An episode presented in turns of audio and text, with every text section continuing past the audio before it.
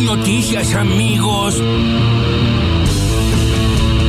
Quiero decirle al general que voy a trabajar para que rápidamente nos vacunemos todos, para que cada argentino y cada argentina deje de vivir con el miedo de que un virus se meta en él y complique su salud o termine con su vida. Quiero decirle al general que voy a trabajar incansablemente, una y otra vez, por la unidad entre nosotros. Nosotros tenemos el dolor cotidiano de los que se nos mueren, de los que se nos dejan por una pandemia esta vez. En memoria de todos ellos, unamos fuerzas. La vacuna es la puerta de entrada a la vida que extrañamos. Y vamos a hacerlo, entre todos y todas. ¡Viva Güemes! ¡Viva Salta y viva la patria! Daniel Arroyo, que es ministro de Desarrollo Social. La suba en alimentos fue 3,3% de la inflación general, 3,1% en alimentos. Es claro que quizá desacelerado respecto al mes anterior, pero seguimos teniendo niveles de suba de alimentos muy importantes y si sube el precio de los alimentos, sube la pobreza en nuestro país. Qué miseria, chico. ¡Qué miseria! Con el ministro de Desarrollo Productivo, Matías Culfas. Estamos terminando de limpiar el padrón de exportadores, donde encontramos un montón de exportadores que estaban haciendo maniobras truchas, ilegales, de evasión fiscal, de ilusión de las normas, triangulaciones, un montón de cosas realmente muy este, alejadas de las normas legales que se han detectado desde el mes de febrero. Estamos terminando de ordenar y la idea justamente es con un nuevo esquema de reglas de juego, estamos terminando de ajustar, poder la semana que viene retomar el camino de la exportación, por supuesto que buscando la garantizar que esté bien abastecida la mesa a los argentinos. El gobierno le ha dado todo a esta gente, todo. Conociendo el estado en el que teníamos el sistema de salud, sinceramente uno se preguntaba si la provincia de Buenos Aires, ante tal desastre que se avecinaba, si le iba a poder hacer frente al coronavirus. Venía una calamidad sanitaria y teníamos un sistema en ruinas y destruido. Ay, creo que le habla a usted. No, no se suspendieron las, las pruebas a aprender que son pruebas nacionales que se llevan adelante el mismo día en todo el territorio argentino. Todo el sistema de evaluación nacional está consagrado en la Ley de Educación Nacional, que sirven para poder desplegar de mejor forma las políticas educativas, teniendo una fotografía de la situación educativa en los distintos puntos de la Argentina. Eso demandaría la presencialidad de todos los estudiantes de manera simultánea, lo que el área técnica está planteando, en vez de realizarlo en octubre, noviembre de este año, poder hacerlo en marzo, abril del año próximo, cuando tengamos a todos los chicos a partir de la proyección de superación de la pandemia dentro de las escuelas. Yo no estoy de acuerdo con lo que acaba de decir. Queremos tener un esquema ordenado y una relación ordenada con el mundo. En ese contexto queremos evitar un default desordenado con los acreedores privados. Y tenemos vencimientos con los privados de capital antes que con el Fondo Monetario Internacional. Por lo tanto, lo hicimos al revés de lo que lo hacen la mayoría de los países. La mayoría de los países primero buscan hacer el programa con el fondo y después reestructurar la deuda. Si lo hacíamos así, había sin dudas default. Es culpa mía.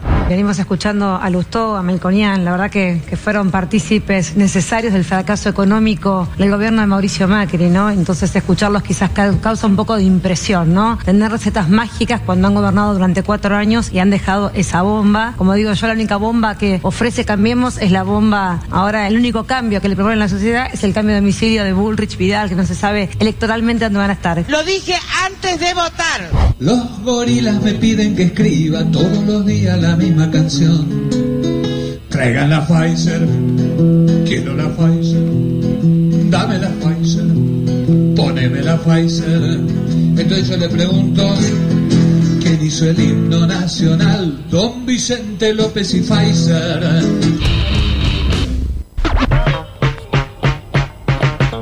Ay, ay, ay, reapareció Ignacio Copani, en este caso, con una canción titulada Traigan la Pfizer.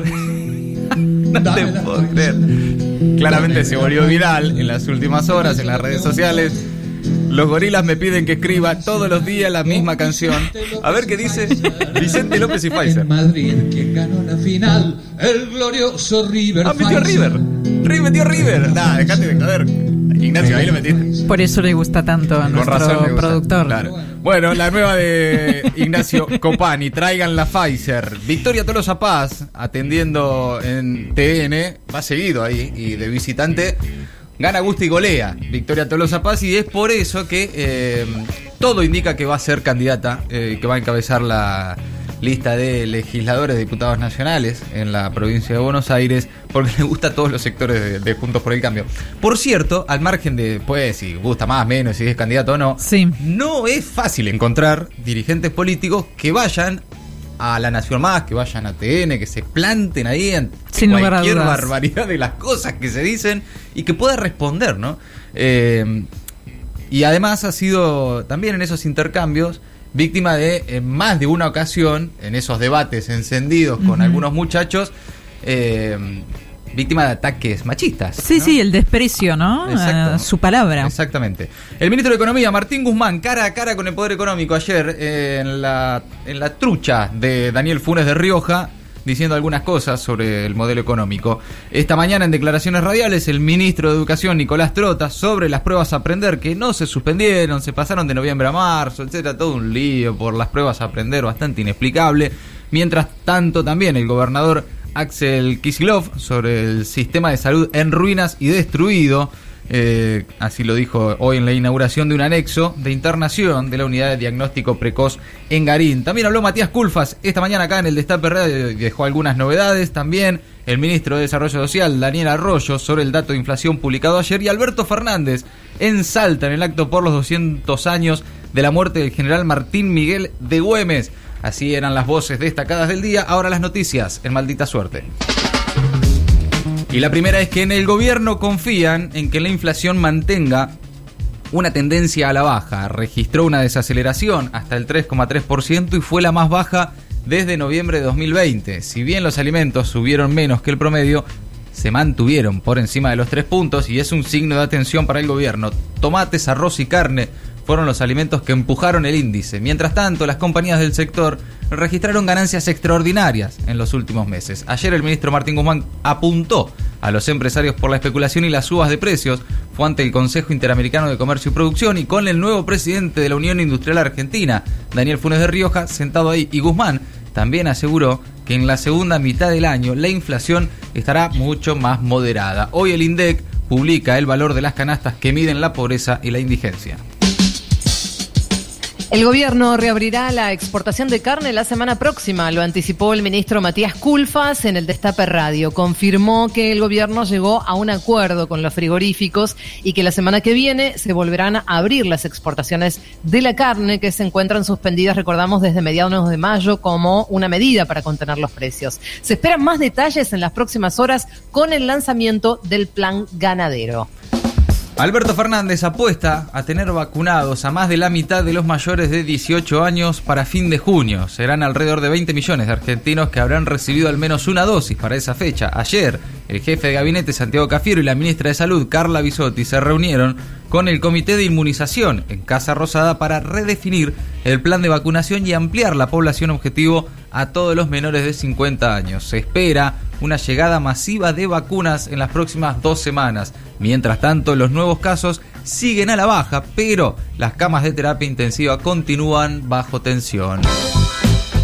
Las paritarias empiezan a cerrar por encima del 40%. Ayer las empleadas domésticas consiguieron un aumento del 42% y por primera vez para este sector se reconocerá la antigüedad laboral con un 1% anual desde septiembre. Los aumentos serán en cuatro cuotas. También los trabajadores de ANSES alcanzaron un 45,5% de aumento. En un comunicado, el sindicato adelantó la posibilidad de un acuerdo que contempla una revisión por inflación. El gobierno extendió el reintegro del 15% a jubilados y a quienes reciben asistencia social. El beneficio para compras con tarjeta de débito vencía en junio, pero el Gabinete Económico adelantó que seguirá vigente. Alcanza a quienes cobran la jubilación mínima o a quienes reciben la asignación universal por hijo o la asignación universal por embarazo. Además, el reintegro incorporará gastos de salud, hasta ahora eran solo alimentos, y se aumentará el monto cubierto. Y también confirmaron un bono extraordinario de 6 mil pesos para titulares del programa Potenciar Trabajo. El ministro Daniel Arroyo anunció que se otorgará un plus en el mes de julio para todas y todos los titulares del programa. La Oficina Anticorrupción denunció a Mauricio Macri por supuesto enriquecimiento ilícito. El expresidente habría realizado maniobras eh, con transferencias millonarias de dinero espurio al fideicomiso ciego de administración creado cuando asumió. Es por la transferencia de al menos 5 millones de pesos. En San Luis realizaron más de 100 allanamientos en busca de Guadalupe, la línea de 5 años desaparecida que ingresó en alerta Sofía. Está desaparecida desde el lunes a las 20 horas y desde el Ministerio de Seguridad Provincial informaron que se realizan operativos vehiculares y de identificación de personas y que se intensificaron los controles en los puestos limítrofes de la provincia.